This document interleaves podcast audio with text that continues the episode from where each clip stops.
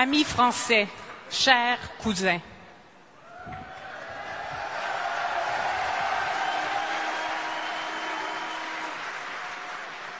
Je profite de cette tribune pour remercier les maires de France et en particulier les maires de l'Aisne et des Ardennes qui m'ont reçu et qui ont parrainé M. Asselineau. Merci aussi aux militants UPR de l'Aisne et d'Île-de-France qui m'ont accueilli chaleureusement.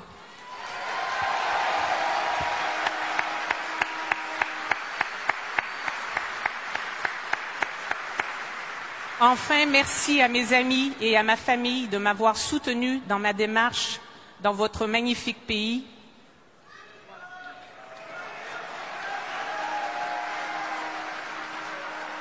L'histoire de la France et celle du Québec sont intimement liées. Nous sommes cousins, liés par l'histoire, liés par des valeurs, mais avant tout liés par le cœur.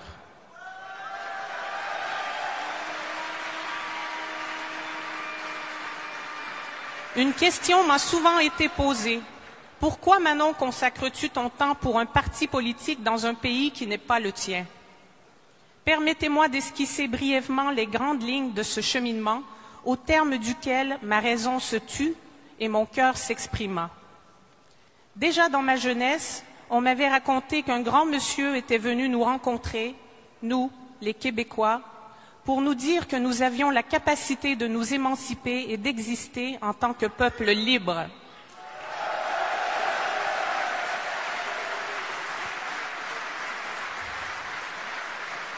Ainsi, comme pour beaucoup de Québécois, mon inconscient était déjà imprégné par le magistral Vive le Québec libre de Charles de Gaulle du 24 juillet 1967 à Montréal.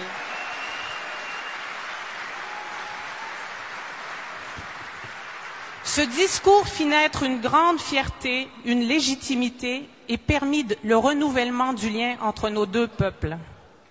Plus tard, que ce soit durant mes années d'études ou dans mon milieu professionnel, j'ai expérimenté ce que signifie la fraternité dans la conception française du terme. Sans le savoir, les Français expatriés au Québec apportent avec eux une touche humaniste, une convivialité. Le souci qu'ils portent aux uns et aux autres est une grande bouffée d'air dans une société nord-américanisée.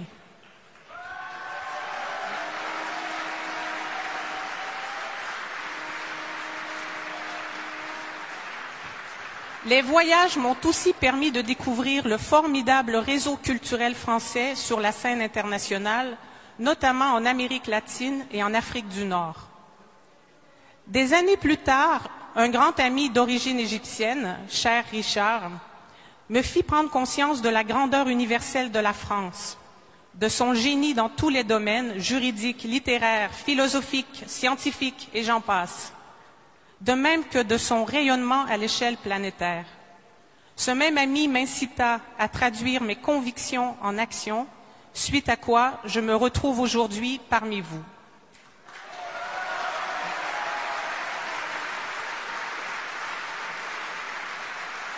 J'ai compris, grâce à lui, que la France appartient à tous ceux qui l'aiment et partagent ses valeurs.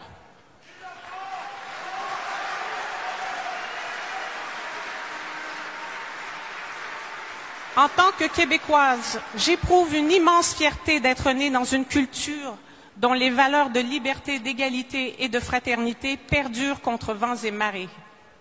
Notre langue est si belle et si riche j'ai envie d'interpeller mes compatriotes québécois et nos amis francophones en leur disant Personne n'a le droit d'abandonner un héritage universel si prolifique et notre mission première devrait être la défense de la langue française.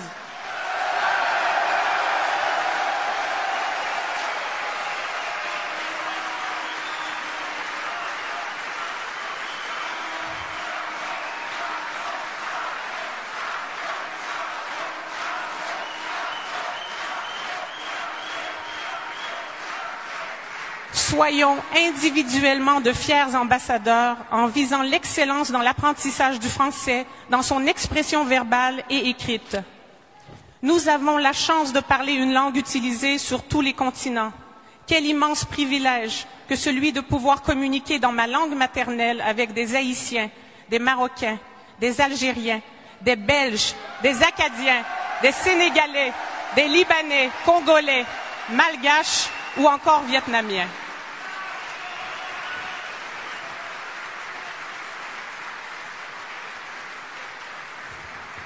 À une époque où il est difficile de trouver des repères, les prises graduelles de conscience, culminant avec la découverte des conférences de M. François Asselineau et de son projet altruiste pour la France, résonnèrent en mon fort intérieur.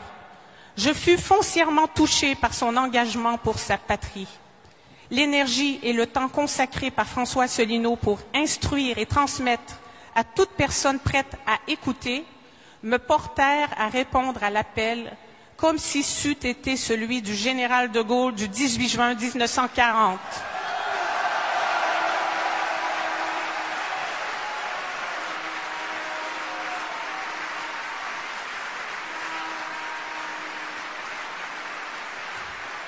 Cousin en détresse, il faut agir, me disais-je. J'ai ici le sentiment de participer à un événement historique sans précédent. Comme l'a dit M. Asselineau, j'ai espoir que si la France se relève de cet esprit d'abandon et redevient la France, elle inspirera les autres pays dans sa mission universelle.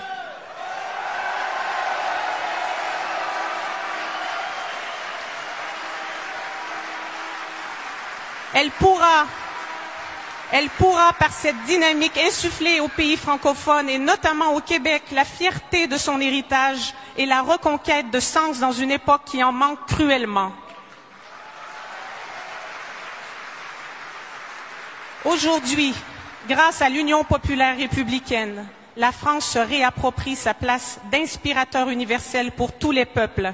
Merci à vous, amis français, de reprendre, votre rôle fédérateur au sein de la francophonie. Tous les yeux sont tournés vers vous et attendent le retour en force du grand peuple français.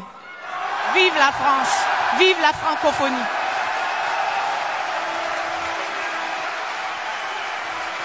Merci beaucoup Manon Chevalier pour votre témoignage.